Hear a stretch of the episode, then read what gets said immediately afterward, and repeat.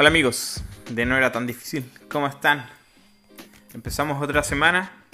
O sea, en realidad ustedes ya la empezaron. Nosotros estamos tirando el primer capítulo, que es el comienzo de la semana para nosotros. Eh, y primero que todo agradecer por todos sus, sus mensajes de apoyo, sus, eh, sus escuchas, las veces que han compartido todo.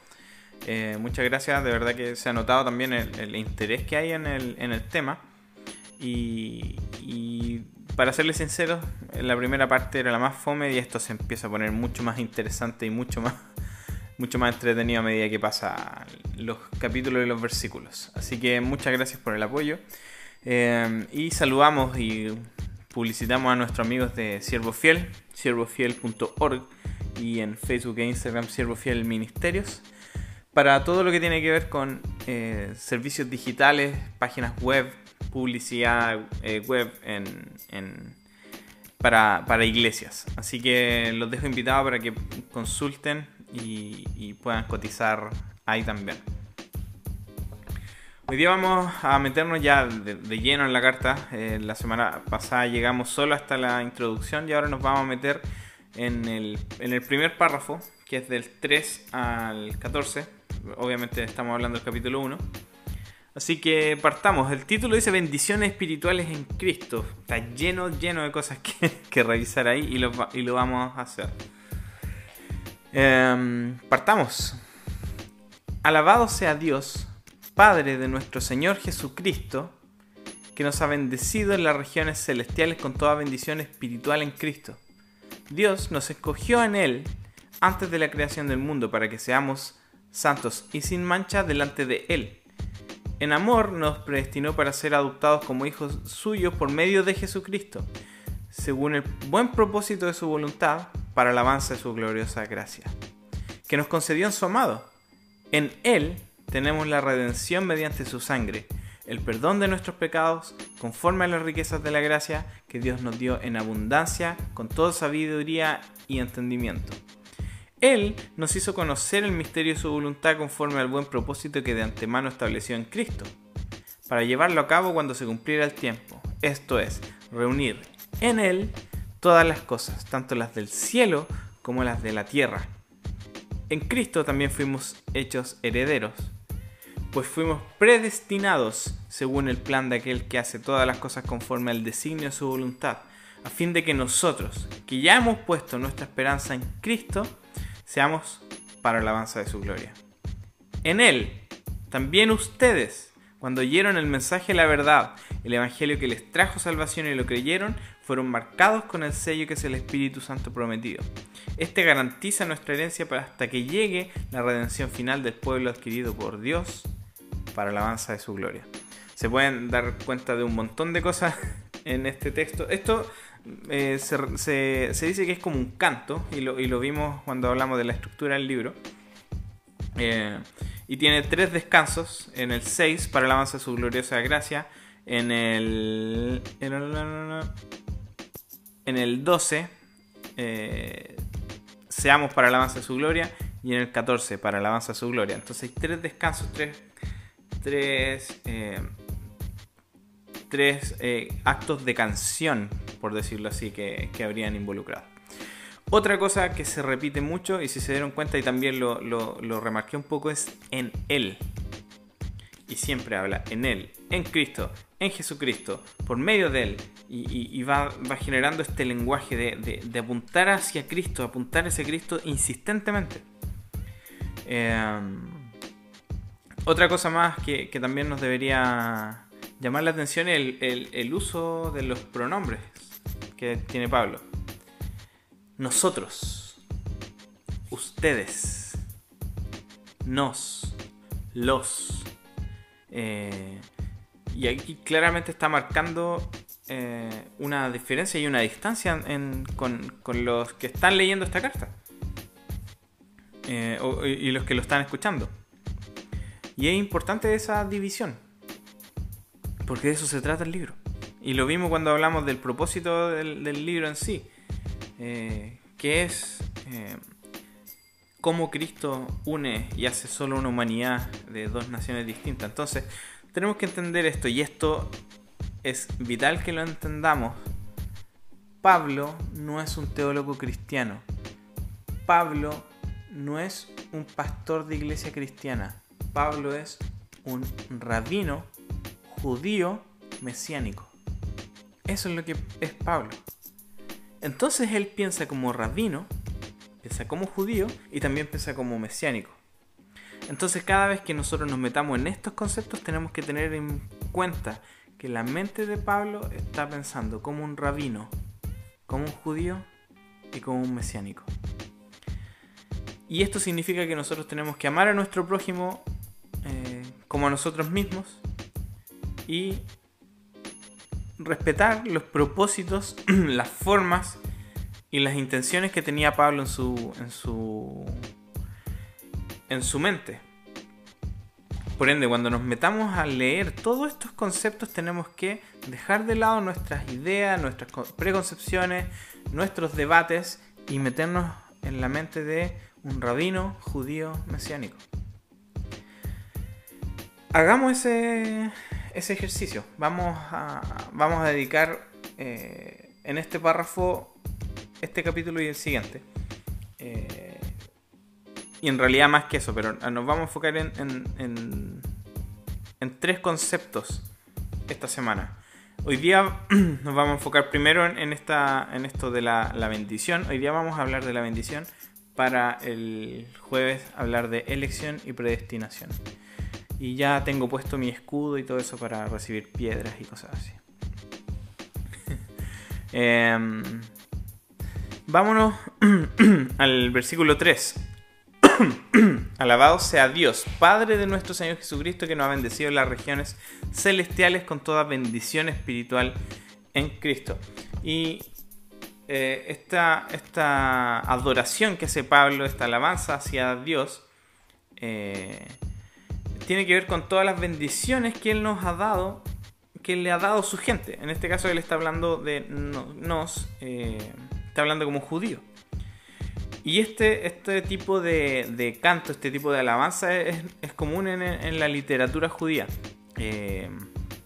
Y tenemos varios ejemplos eh, y, que empiezan con la palabra bendito seas, es Baruch, eulogio, no sé, algo, algo así, eulogio algo en griego. Eh, y, todos estos cantos eh, tratan de recontarnos la historia de los hechos que, ha hecho Dios, los hechos que ha hecho, las cosas que ha hecho Dios. de hecho, cuando, cuando los judíos toman la, Santa Cena. Ellos tienen tres bendiciones. y, estas tres estas bendiciones eh, parten con Baruch, Atá, Adonai, Eloheinu, Meleja Olam. Y dice: Bendito seas tú, Dios creador del universo. Eh, entonces ahí encontramos eh, inmediatamente una referencia acerca de este tipo de, canto, este tipo de, de alabanza. Pero también tenemos otras en, por ejemplo, Génesis 14, 20. No lo busqué. No lo busqué. A ver, Salmo 28 ya. Vamos a buscarlo al tiro. Estas cosas pasan cuando me fijo bien. Pero no importa porque ustedes tienen gracia y y no me miran con rencor porque de partida no pueden mirarme. Génesis 14. Génesis 14, 20. Pueden escuchar el, el, teclado ahí. No sé por qué desapareció esto. Qué raro. Génesis. Eh, Génesis 14, 20. Melquisedec en este caso está recibiendo el diezmo de Abraham después de que Abraham ganó una batalla y Melquisedec, rey de Salem y sacerdote del Dios Altísimo, le ofreció pan y vino. Luego bendijo a Abraham con estas palabras, no nos vamos a meter en Melquisedec, si no lo terminamos nunca. Luego bendijo a Abraham con estas palabras, que el Dios Altísimo, creador del cielo y la tierra, bendiga a Abraham. Eh, fíjense que se parece a lo que, a lo que les contaba recién de la Santa Cena. Bendito sea el Dios Altísimo, que entregó en tus manos a tus enemigos. Ahí tenemos un ejemplo Bendito sea el Dios. Y, si, leen el texto en Génesis 14 se dan cuenta que está escrito en verso, no está escrito en prosa, porque es un canto. Eh, ellos cantan cuando bendicen. El Salmo 28, y este sí lo tengo, 6-7, dice, bendito sea el Señor que ha oído mi voz suplicante. El Señor y mi fuerza, mi escudo. Mi corazón en Él confía. De Él recibo ayuda. Mi corazón salta de alegría y con cánticos le daré gracias. Y de hecho, en, los, judíos del segundo templo, y por segundo templo me refiero a el primer templo es el que construyó Salomón, ese templo fue destruido y después Esdras y Nehemías vuelven y reconstruyen este templo y eso es conocido como el segundo templo. Y el tercer templo es el que, está en el tiempo de Jesús. Eh, ¿O no? ¿Me equivoco? Bueno, pues da lo mismo. El, segundo templo es eh, el que reconstruyó Esdras y Nehemías. Y entre medio, los judíos tuvieron mucho tiempo para pensar eh, acerca de las escrituras, pero también tiene, eh, escribieron algunas cosas y entre eso están los famosos libros deuterocanónicos eh, y entre eso está Judith. Y Judith también tiene este lenguaje, o sea, lo que nos dice es que en ese tiempo era común este tipo de canto.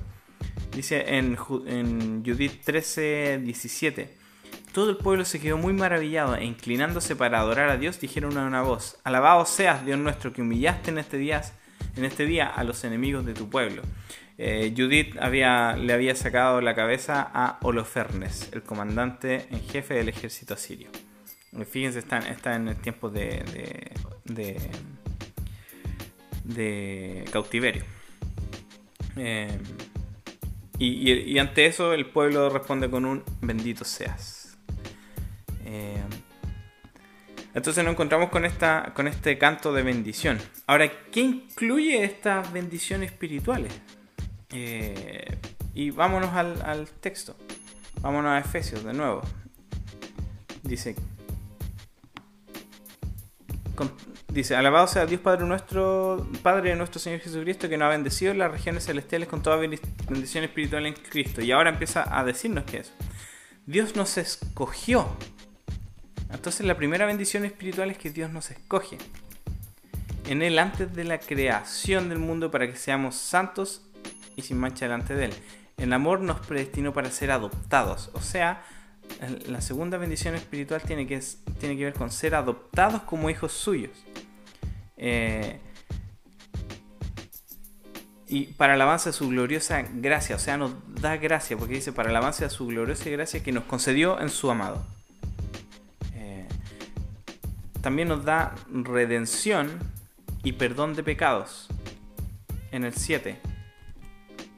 En el 9 dice que Él nos hizo conocer el misterio de su voluntad conforme al propósito que estableció de antemano.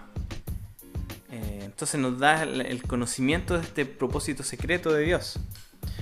Y, y en el 11 y 12 Dice en Cristo también fuimos hechos herederos, pues fuimos predestinados según el plan de aquel que hace todas las cosas conforme al designio de su voluntad, a fin de que, nosotros que ya hemos puesto nuestra esperanza en Cristo seamos para la alabanza de su gloria. O sea, nos da una esperanza de una, de una herencia futura. Y también en el 13 dice, en él también ustedes, cuando oyeron el mensaje de la verdad, el evangelio que les trajo la salvación y lo creyeron, fueron, fueron marcados con el sello que es el Espíritu Santo prometido. O sea, esta bendición del Espíritu tiene que ver con, eh, con la presencia del Espíritu de Dios. Ahora, fíjense bien, eh, como parte del texto, dice, alabado sea Dios, también podría decir bendito, y, es importante que, que también pueda decir bendito, pero dice, alabado sea Dios, Padre, de nuestro Señor Jesucristo. Ya tenemos al Padre y al Hijo que nos ha bendecido en las regiones, celestiales con toda bendición espiritual en Cristo. Pero espiritual para nosotros occidentales significa no físico. Algo espiritual es algo no físico. Pero esto no es lo que quiere decir Pablo acá. Pablo está hablando de esta eulogia neumática o neumática o neumaticón, algo así.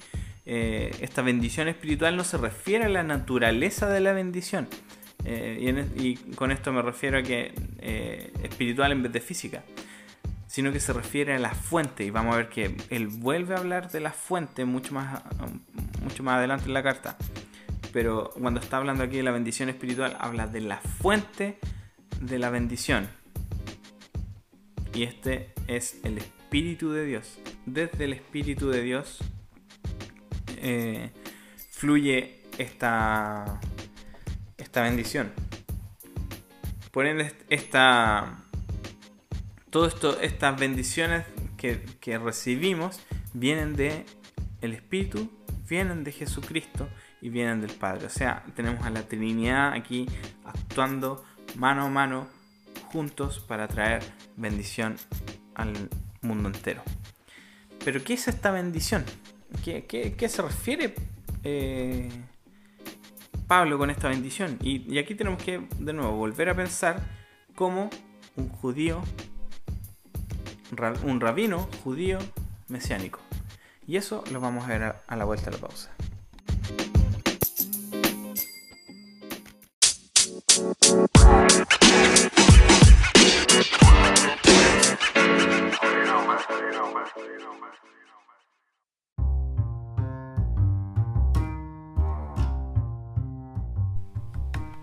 Ok, pongámonos nuestro traje de rabino judío y mesiánico. Tenemos que entender que Pablo tenía esta manera de pensar y todo lo filtra según esto.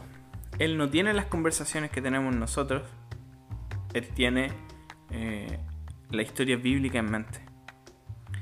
Entonces veamos, veamos qué, quiere decir, qué nos revela esta historia bíblica y, cómo trazamos la historia de esta bendición a través de la Biblia.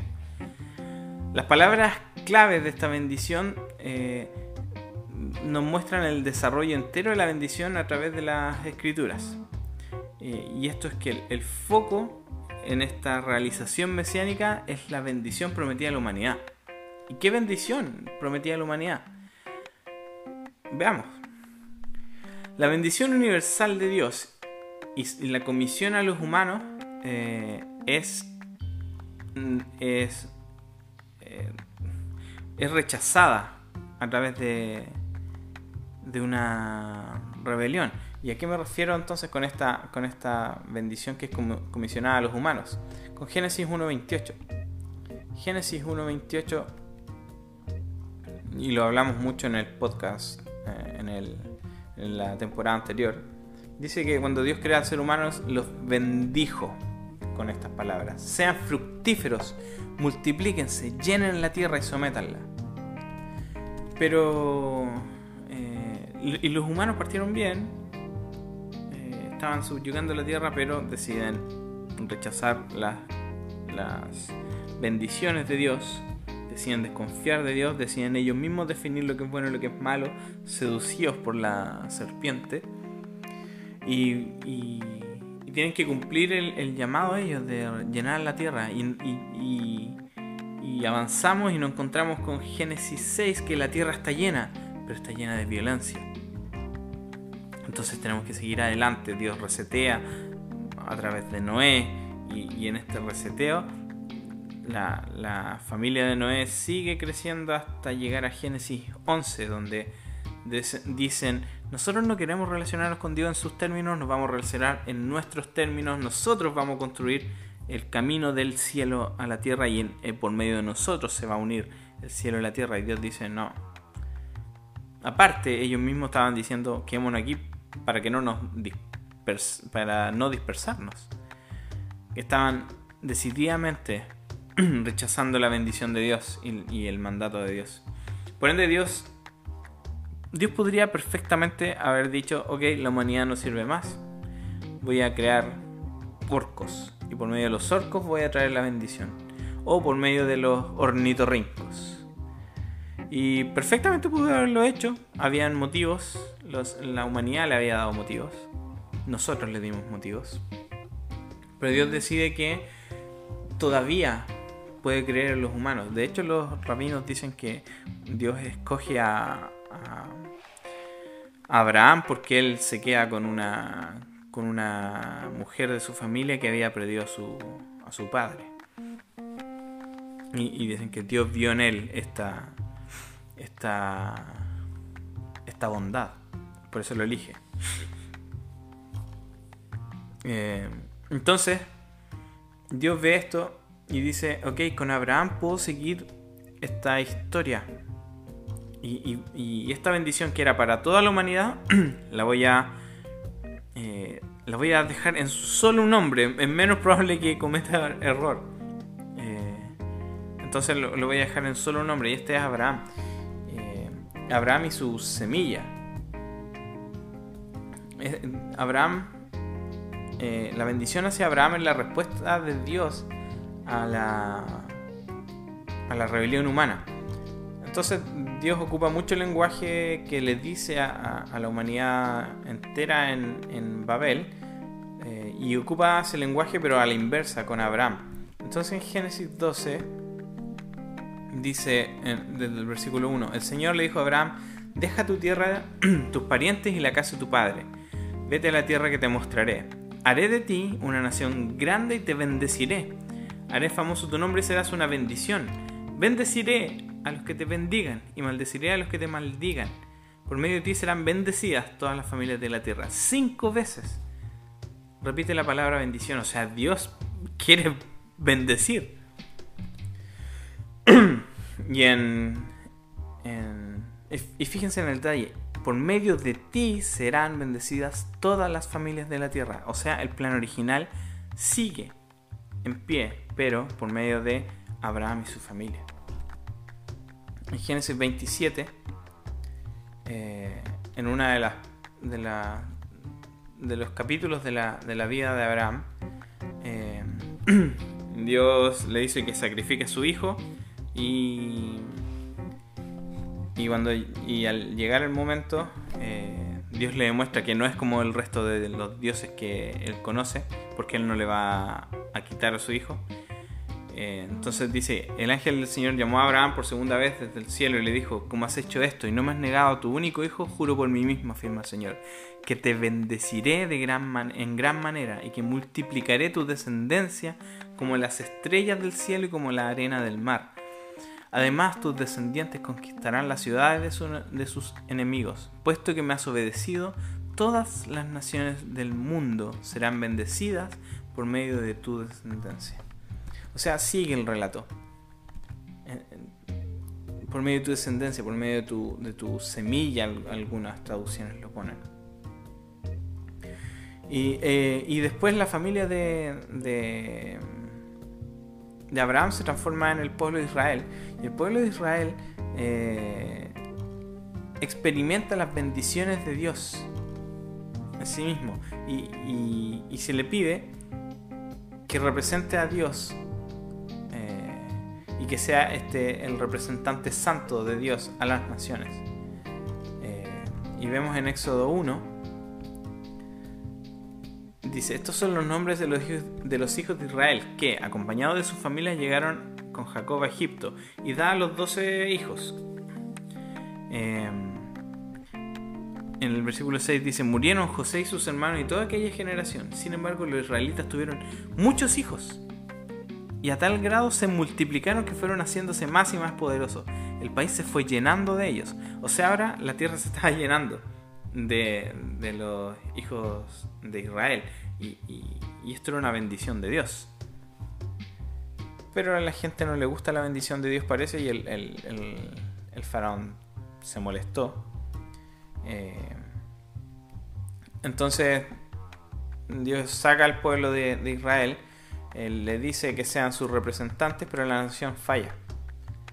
Eh, por ende, de nuevo, por medio de, de, muchos la cosa no estaba funcionando, entonces de nuevo volvamos el plan a uno.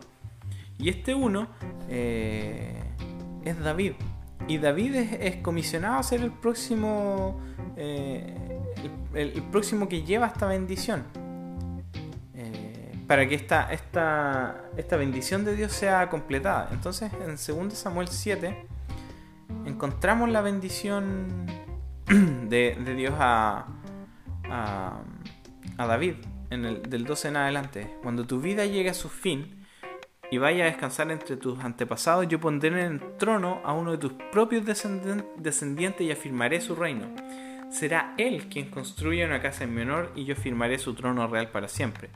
Yo seré su padre y él será mi hijo. Así que cuando haga lo malo, lo castigaré con varas y azotes como lo haría un padre.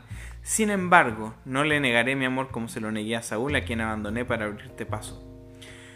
tu casa y tu reino durarán para siempre delante de mí. Tu trono quedará establecido para siempre. Y en el 29, la respuesta de David. Dígnate entonces a bendecir a la familia de tu siervo, de modo que bajo tu protección exista para siempre, pues tú mismo, Señor omnipotente, lo has prometido. Si tú bendices a la dinastía de tu siervo, quedará bendita para siempre. Entonces vemos que, eh, que toda esta historia va, nos va llevando a, un personaje en específico que, todavía no aparece, que es el descendiente de David, que, que él sí va a cumplir esta, esta bendición a todas las naciones. Por medio de él van a ser benditas todas las naciones. Y el Salmo 72 reflexiona en esto. Y, y en el versículo 17 está, está hablando del, rey. El, si tú lees el, salmo entero, es un salmo de Salomón, eh, que es el descendiente de David.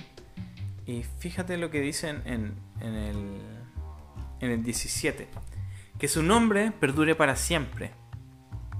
Que su fama permanezca como el sol fíjense cómo, cómo, vuelve a hablar de las bendiciones de, de Abraham. Que su nombre perdure para siempre, el gran nombre que Dios le iba a dar. Que su fama permanezca como el sol. Que en su nombre las naciones se bendigan unas a otras. Que todas ellas lo proclamen dichoso, dice la NBI, pero también podría ser traducido como lo proclamen como bendito. Eh, entonces encontramos que esto, que todas las naciones van a encontrar bendición en Él. Y nosotros sabemos a quién se refiere. Esta bendición tiene nombre, y su nombre es Jesús de Nazaret. Y, por medio de, Él, las naciones son benditas, pero las naciones habían sido desheredadas en Génesis 11, en la Torre de Babel. Entonces el Mesías viene a recuperar eso por medio de su muerte y por medio de su resurrección, él es, exaltado como gobernador de cielo y tierra. En Él, cielo y tierra están unidos. Y Él nos regala el Espíritu. ¿Se dan cuenta cómo se empieza a repetir el, lenguaje? Él nos regala el Espíritu y nos entrega la bendición eh, para las naciones que viene a través de este descendiente de Abraham, que es Jesús. Y eso lo vamos a encontrar en, Hechos 2. Eh, cuando llegó el día de Pentecostés estaban todos juntos en el mismo lugar. De repente vino del cielo un ruido como el de una, violenta ráfaga de viento y llenó toda la casa donde estaban reunidos. Se le aparecieron entonces unas lenguas como de fuego que se repartieron y se posaron sobre cada uno de ellos. Todos fueron llenos del Espíritu Santo y comenzaron a hablar en diferentes lenguas según el Espíritu les concedía expresarse. Estaban de visita en Jerusalén judíos piadosos, fíjense, judíos piadosos, procedientes de todas las naciones de la tierra. Todas las naciones de la tierra. O sea, eran judíos descendientes de Abraham que estaban de visita en Jerusalén. Si tú estás de visita significa que vas a volver al lugar donde estabas. Por ende, todos se reunieron en Jerusalén y ahí el Espíritu Santo desciende. Al oír aquel bullizo se agolparon y quedaron todos pasmados porque cada uno lo escuchaba hablar en su propio idioma. Fíjense, los, apóstoles no están aquí eh, diciendo y bla bla bla bla. No, ellos están hablando idiomas. Esta gente dice, eh, todos quedaron todos pasmados porque cada uno lo escuchaba hablar en su propio idioma. ¿Qué idioma? los de las naciones de la tierra, los que acaba de decir en el versículo 5, de todos estos judíos que venían de otros países. Desconcertados y maravillados decían, ¿no son galileos todos estos que están hablando? ¿Cómo es que cada uno de nosotros lo oye hablar en su lengua materna? Y aquí dice qué lengua están hablando. Partos, medos y elamitas, habitantes de Mesopotamia, de Judea, de Capadocia, del Ponto y de Asia, de Frigia y de Panfilia, de Egipto y de las regiones de Libia cercanas a Sirene, visitantes llegados de Roma judíos y prosélitos, cretenses y árabes. Todos por igual los oímos proclamar en nuestra propia lengua las maravillas de Dios.